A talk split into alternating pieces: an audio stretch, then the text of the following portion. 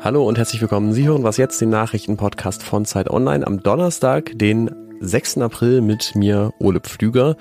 Und ich spreche gleich darüber, wie viel China eigentlich zum internationalen Klimaschutz beiträgt und wie die Bundesregierung mit der Lkw-Maut mehr Waren auf die Schiene bringen will. Erstmal kommen hier die Nachrichten. Ich bin Christina Felschen. Guten Morgen. In den USA hat der Vorsitzende des Repräsentantenhauses Taiwans Präsidentin Tsai Ing-wen getroffen. Den Vereinigten Staaten sei die Freundschaft mit Taiwan äußerst wichtig, sagte Kevin McCarthy. Man werde weiter Wege finden, um zu kooperieren und wirtschaftliche Freiheit und Frieden in Asien zu fördern. Die chinesische Regierung hat empört auf das Treffen reagiert und eine entschlossene Reaktion angekündigt. China betrachtet Taiwan als Teil seines Staatsgebiets und droht die Inselrepublik notfalls militärisch einzunehmen. Taiwan hat daraufhin seine Verteidigungsausgaben in diesem Jahr deutlich erhöht. Die USA stellen dafür Kredite bereit. Der belarussische Machthaber Alexander Lukaschenko ist seit gestern zu Besuch in Moskau. Gemeinsam mit Wladimir Putin wird er heute am russisch-belarussischen Staatsrat teilnehmen. Dabei soll unter anderem überprüft werden, wie der Vertrag zum Unionsstaat von Russland und Belarus umgesetzt wird. Formal bilden beide Staaten seit 24 Jahren eine Union. Vor allem Lukaschenko bremst aber die Umsetzung. Es ist das erste Treffen der beiden Staatschefs, seit Putin angekündigt hat, taktische Atomwaffen in Belarus zu stationieren. Redaktionsschluss für diesen Podcast ist 5 Uhr.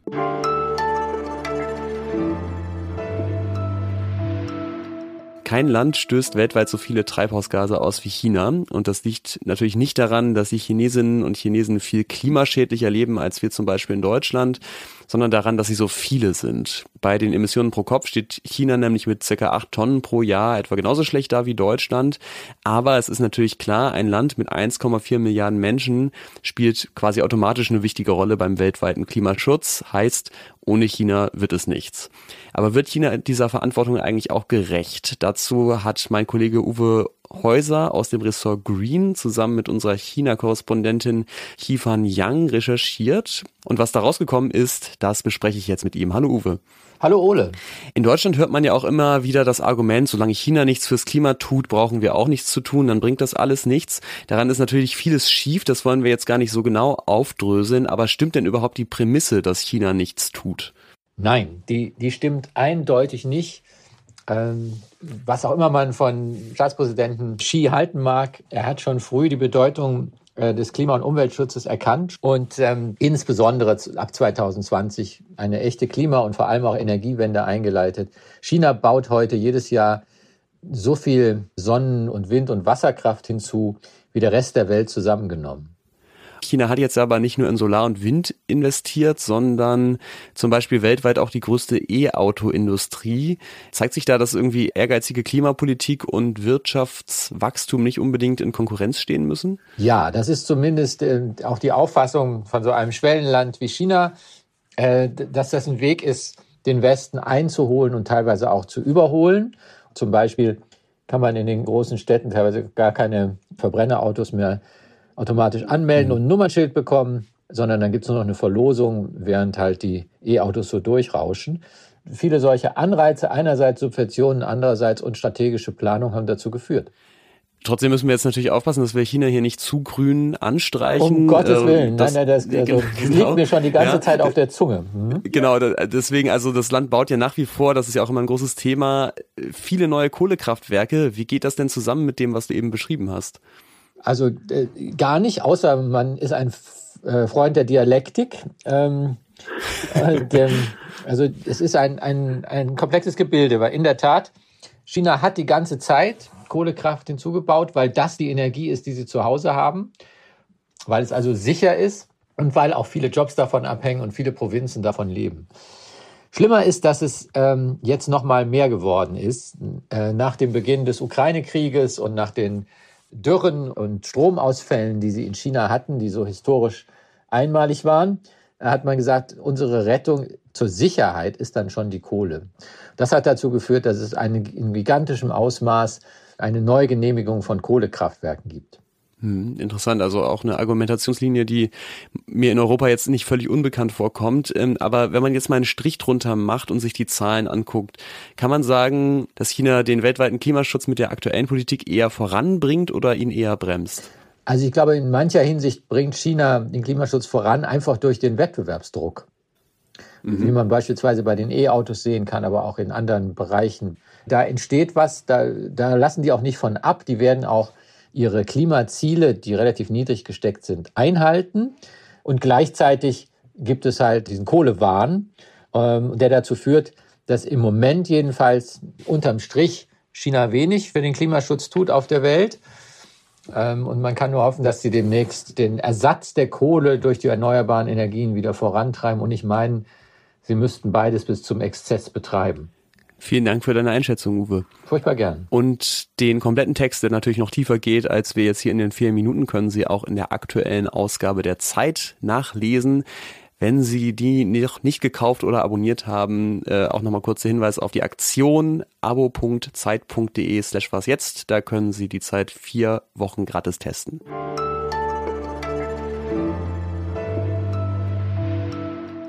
Und sonst so? Dass man es als Spieleerfinder in die Tagesschau schafft, ist, denke ich, eher ungewöhnlich. Viele Menschen haben zwar Gesellschaftsspiele im Schrank, aber man guckt ja dann doch nicht immer so genau auf die Autorenzeile, wie zum Beispiel bei Büchern. Die größte Ausnahme vielleicht Klaus Teuber. Das ist der Erfinder von Die Siedler von Katan und dessen Tod wurde am Dienstag deutschlandweit betrauert. Denn die Siedler von Katan sind natürlich nicht nur ein Spiel, sondern eine ganze Community von begeisterten Spielerinnen und Spielern und ein ganzes Universum an Ideen, an Erweiterungen, Varianten, Szenarien. Es gibt unter anderem Erweiterungen mit den Namen Städte und Ritter, Händler und Barbaren, Entdecker und Piraten und sogar eine Katan-Variante mit dem Titel Die Sternenfahrer. Und ich bin mir sicher, wenn Klaus Teuber nur lange genug gelebt hätte, irgendwann wäre auch die Erweiterung Podcaster und Influencer gekommen.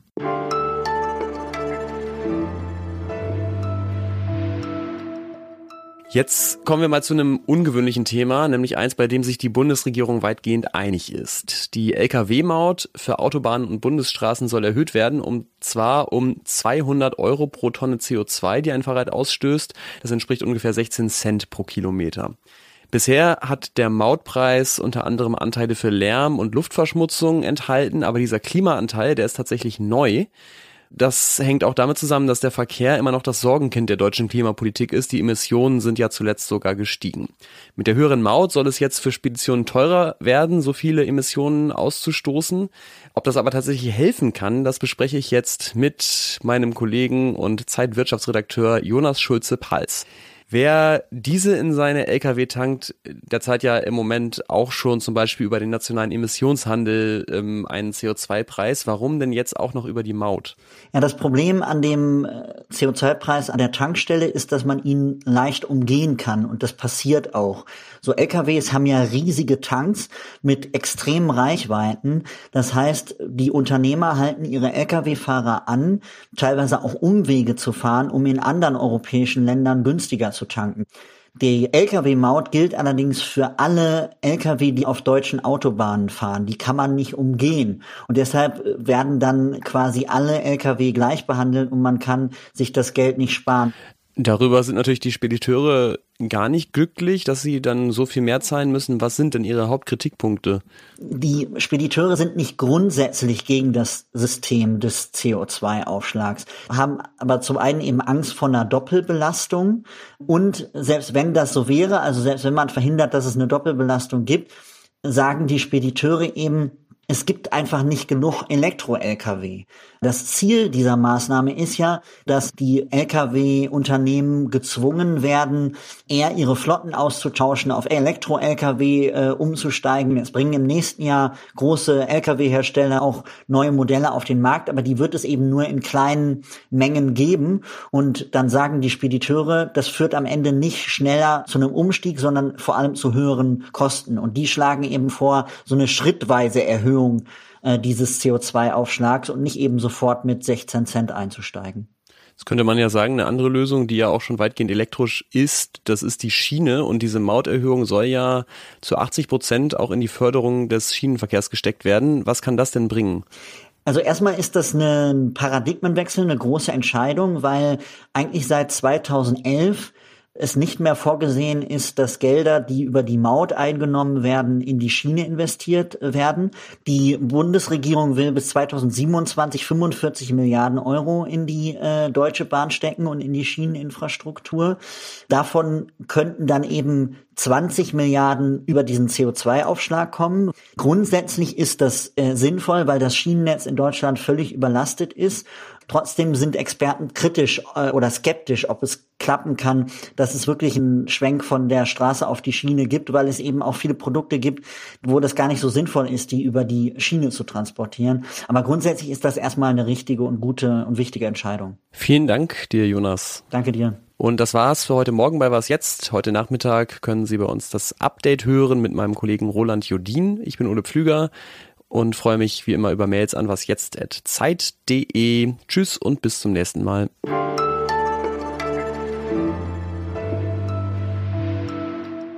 Wenn jetzt noch jemand mit mir fünf Follower gegen ein Holz tauscht, kann ich endlich mein Studio bauen.